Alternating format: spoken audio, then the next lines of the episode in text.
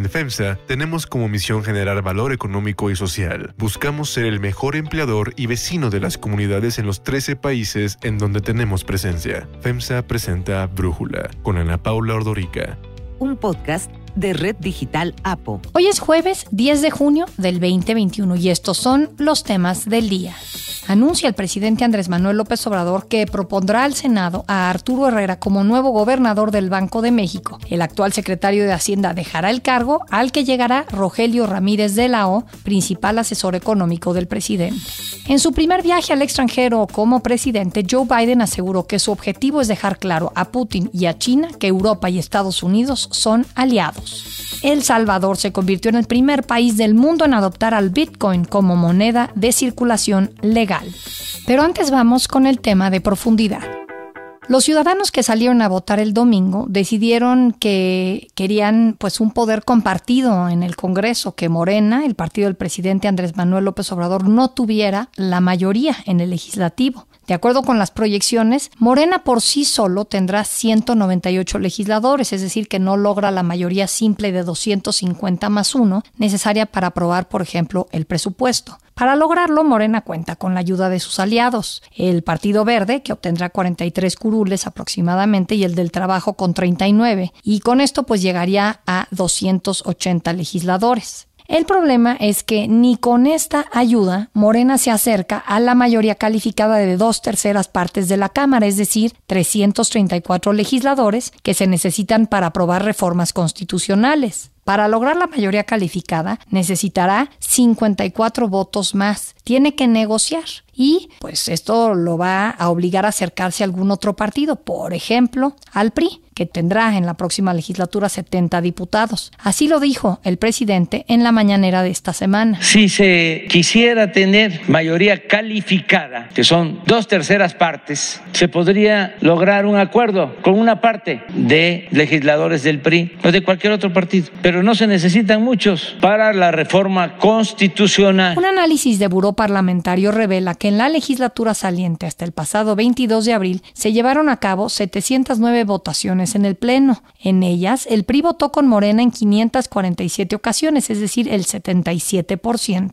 De esas votaciones, Puro Parlamentario identifica 27 como de gran relevancia. Todo el grupo parlamentario del PRI votó con Morena para la expedición de la ley orgánica de la Fiscalía General de la República, la creación de la Guardia Nacional y la eliminación de la partida secreta del presidente. Además, la ampliación del catálogo de delitos para procesar al presidente, la ley que elevó a rango constitucional la entrega de programas sociales, la eliminación del fuero presidencial y la reforma al Poder Judicial. Los diputados priistas estuvieron totalmente en contra de aprobaciones como la ley que estableció la educación pública como servicio sujeto a la Rectoría del Estado, la reducción de 50% al financiamiento público de los partidos políticos, la eliminación de los fideicomisos, la aprobación de la consulta popular sobre juicio expresidentes y la reforma eléctrica. Hay que mencionar que el bloque opositor conformado por el PRI, PAN y PRD, que compitió en las elecciones del pasado 6 de junio, ya anunció que van a mantener su alianza en el Congreso. El dirigente nacional del PRI, Alejandro Moreno, quien por cierto formará parte de la nueva legislatura como diputado plurinominal, respondió al presidente que aceptaría un diálogo siempre y cuando sea público y por el bien del país, pero dijo que el bloque opositor está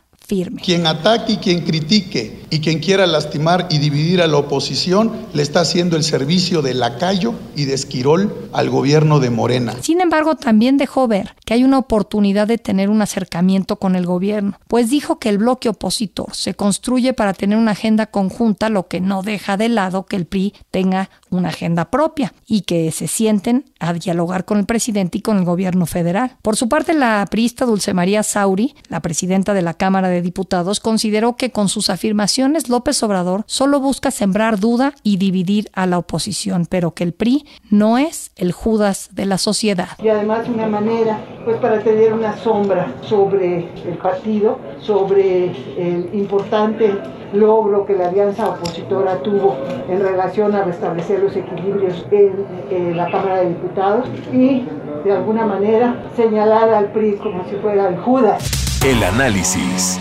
Para profundizar más en el tema, agradezco a José Antonio Crespo, analista político, platicar con nosotros. José Antonio, el PRI fue de los partidos más golpeados en las elecciones del domingo. Perdió de las ocho gubernaturas que tenía que defender, las ocho. ¿Qué le conviene? al partido para sobrevivir o para que no le vaya tan mal? ¿Quedarse en la alianza legislativa con el PAN y el PRD o acercarse a Morena desde tu punto de vista? Yo creo que como partido es claro que le conviene poner distancia con Morena, por supuesto, mantenerse en la alianza, eso le puede permitir recuperar algo de credibilidad que se quedó casi sin nada y en parte el resultado de estas elecciones lo refleja. Ya lo ven, veníamos viendo desde antes, en la elección del 2016 perdió muchísimas gubernaturas, después ganó pues muy forzadamente, casi con fraude electoral el Estado de México y Coahuila, en el 17 y luego quedó en tercer lugar, desde luego, en la presidencial. Y ahora se refleja una vez más su cero ya credibilidad, cero convencimiento entre los ciudadanos le conviene si quiere volver a recuperarse en alguna medida y seguir estando, digamos, en la jugada,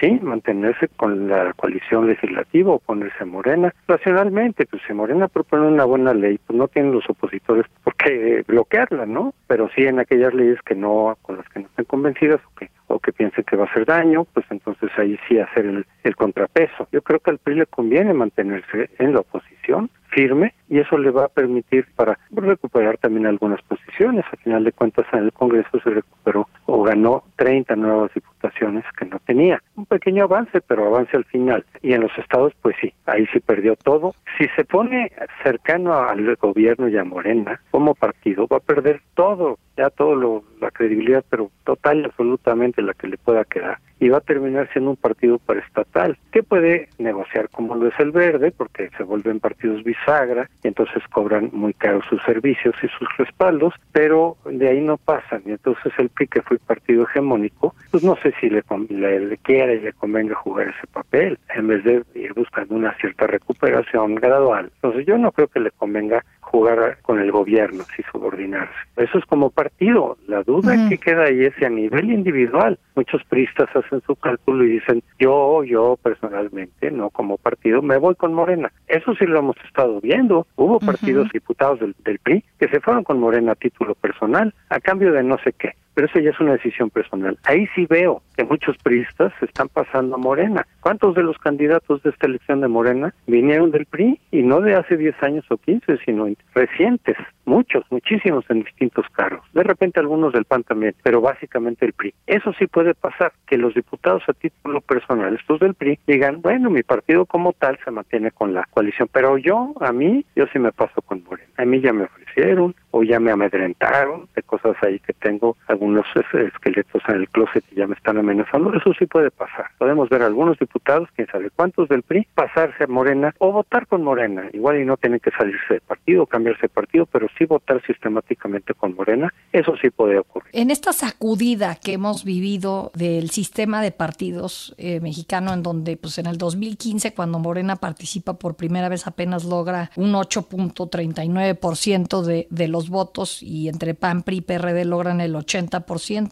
Y ahorita pues están PAN, PRI, PRD que lograron apenas un poco más del 40%. ¿Crees que estemos ante una posible desaparición del PRI? No digo inminente, pero pues quizás una o dos elecciones adelante. Sí, la situación del PRI va a ser precaria, va a seguir perdiendo gubernaturas. El pronóstico más general era que en esta elección iba a perder, si no todas, la mayoría. Podía haber recuperado alguna por ahí, se pensaba que a lo mejor en Sonora, en fin, en algunas se acercó, o se vio eventualmente la posibilidad de que ganara o retener alguna de las que tiene, pero perdió todas. Yo creo que básicamente eso va a seguir pasando con las que le quedan. Conforme se vayan poniendo en disputa, las van a ir perdiendo, si no todas, la mayoría. En ese sentido, pues estamos claramente viendo un declive histórico del PRI, mucho mayor del que ocurrió de, cuando perdió la presidencia en el 2000. Por eso es precisamente que le conviene no perder lo poquito que le queda de credibilidad, sino irla recuperando. Pero si va en declive, no creo que vaya a perder el ritmo en mucho tiempo, pero se va a tardar en recuperarse y recuperar terreno. Ya lo está haciendo ahí donde, por ejemplo, en la capital ahora, algunas pues ya recuperó, porque puede capitalizar el descontento que se vaya acumulando a futuro de Morena. Algunas cosas la capitalizará el PAN, pero si el PRI logra recuperar credibilidad, en algunas zonas en particular, puede también ser de quienes, de los que capitalicen el descontento creciente a futuro de Morena, como ya lo vimos aquí en la capital, y mantuvo muchas alcaldías también en el Estado de México, e incluso algunas se las quitó a Morena. Entonces, ese papel sí lo puede ir haciendo siempre y cuando no se le vea plegado eh, a Morena. Y eso es lo que tiene que hacer el PRI, me parece. Ahora, ¿cómo podría convencer el presidente López Obrador al PRI de, o a los priistas de votar con ellos? ¿Qué les puede ofrecer?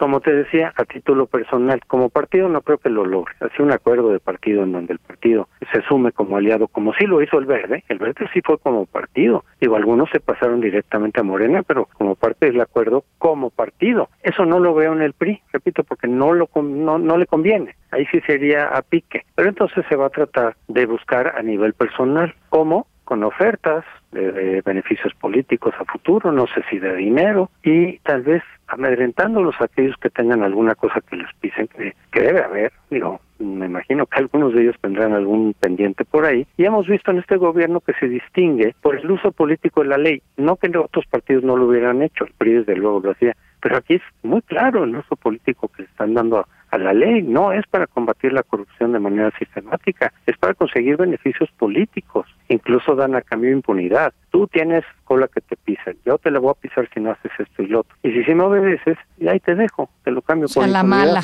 Sí, a la mala, pero así, intercambio. Tú me das apoyo político, yo te perdono lo que tengas pendiente ahí. Eso pueden usarlo. Eh, ¿Qué tan eficaz puede ser? Depende de cada caso. Entonces sí creo que se van a ir sobre las personas, no sobre el partido a nivel individual y quién sabe cuántos pueden conseguir. Que no nos sorprenda que, digamos, estos del PRI ya están votando con Morena, fulano, sotano, al margen de que se queden en su partido o se pasen de plano a Morena, un transfugismo. No nos sorprenda. La pregunta es si van a conseguir los necesarios para llegar o rascar la mayoría calificada. A lo mejor no, pero algunos que se van a pasar allá o van a empezar a votar con Morena, creo que sí, a nivel personal, no a nivel de partido. Eso sí creo que va a pasar. José Antonio Crespo, como siempre, muchísimas gracias por platicar con nosotros. Unifin es un orgulloso impulsor del talento y los empresarios hechos en México. Brindamos asesoría y soluciones financieras para llevar a tu empresa al siguiente nivel. Unifin presentó el análisis. Unifin, poder para tu negocio. Hay otras noticias para tomar en cuenta. 1. Relevos. El presidente Andrés Manuel López Obrador anunció que su propuesta como sucesor de Alejandro Díaz de León como gobernador del Banco de México será el actual secretario de Hacienda, Arturo Herrera. Desde mayo, cuando faltaban todavía siete meses para que terminara el periodo de Díaz de León, López Obrador dijo que no lo ratificaría en el cargo, lo que provocó inquietud en los mercados financieros. Y ayer, con la idea de darle tranquilidad al mercado, anunció que Herrera dejará la Secretaría de Hacienda y en su lugar llegará Rogelio Ramírez de la O, su principal asesor en materia económica. Que no haya nerviosismo, que no haya incertidumbre, que se lleve a cabo este relevo de manera En un video en redes sociales, López Obrador explicó que los cambios son para mantener la política económica que les ha dado buenos resultados, porque a pesar de la crisis económica provocada por la pandemia, el país va saliendo adelante y no se ha endeudado. El presidente dijo que Rogelio Ramírez de la O es un hombre serio y experimentado enfocado a que el presupuesto le llegue a la gente sin intermediarios. Herrera agradeció al presidente y dijo que buscará mantener la estabilidad del país. El Banco Central es un elemento central para el desarrollo de los mercados financieros, pero sobre todo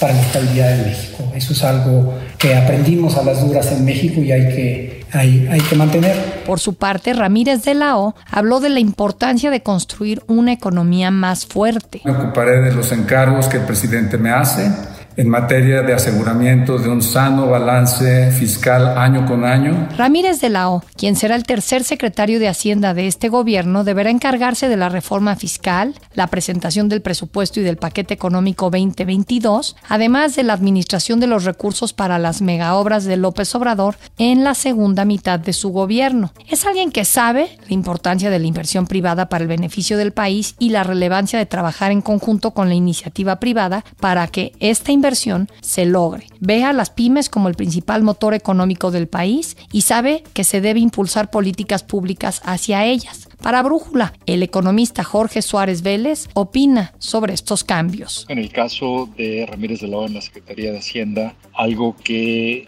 me preocupa es que no es alguien que venga de manejar entidades que tengan la complejidad que tiene la Secretaría de Hacienda y me parece que este es un momento particularmente delicado en la Secretaría dado que pues venimos del peor desempeño económico de la economía de México desde los años 30 y de un 2019 eh, donde también hubo una pequeña corrección en, en la economía así que eh, pues el manejo de nuestras finanzas públicas eh, tendrá grandes exigencias en este proceso que esperamos sea de recuperación. En el caso de Banco de México me preocupa también que algo que es de extraordinaria importancia es esta característica de autonomía que siempre ha mantenido nuestro Banco Central, donde eh, me atrevería a decir que es quizá el Banco Central que tiene mejor reputación entre las economías emergentes desde la época de don Miguel Mancera. Y creo que en ese sentido me gustaría ver a alguien que pues tenga más capacidad de independencia y que se haya cuadrado menos, digamos, a la eh, narrativa oficial como la ha hecho Herrera en la Secretaría de Hacienda. En Twitter, la Coparmex señaló que Rogelio Ramírez de la O mantendrá la interlocución con todos los sectores, incluido el empresarial.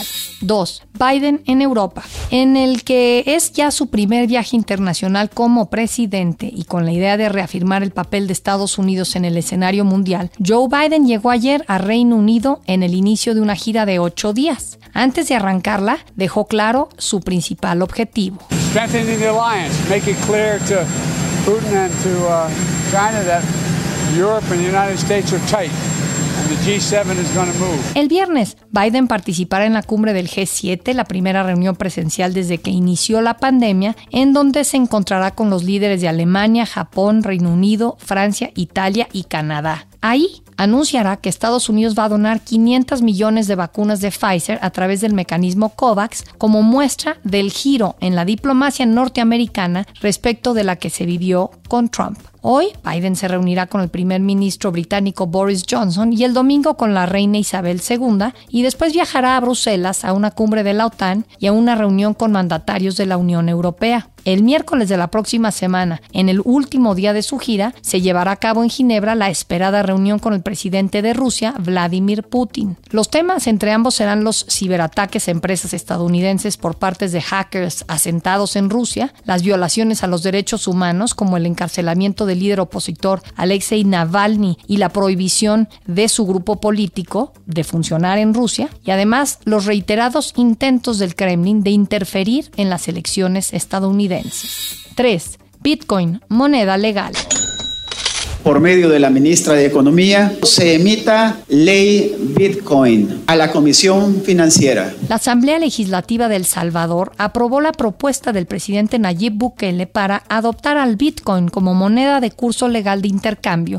con lo que se convirtió en el primer país del mundo en reconocer la criptodivisa. Según el proyecto aprobado por el Congreso, controlado por el partido Nuevas Ideas del presidente Bukele, el Bitcoin podrá ser usado en todo el país para pagar bienes y servicios. Todos los precios podrán ser expresados en Bitcoin y todas las contribuciones tributarias podrán ser pagadas con la criptomoneda, aunque para fines contables el dólar se quedará como la moneda de referencia. Y aunque será completamente legal en El Salvador, el artículo 12 de la ley establece que quedan excluidos los comercios que no tengan acceso a las tecnologías tecnologías para realizar transacciones en Bitcoin. El sábado, Bukele escribió en Twitter, Welcome to the Future, y adjuntó un video de la conferencia Bitcoin 2021 que se realizó en Miami, en el que anuncia que enviaría esta propuesta de ley a la Asamblea. En El Salvador, we are trying to rescue this idea and start the design of a country for the future, using the best ingredients that makes us who we are, while using sensibility to find the best examples of ideas. Bukele promueve el uso de la criptomoneda por su potencial para ayudar a los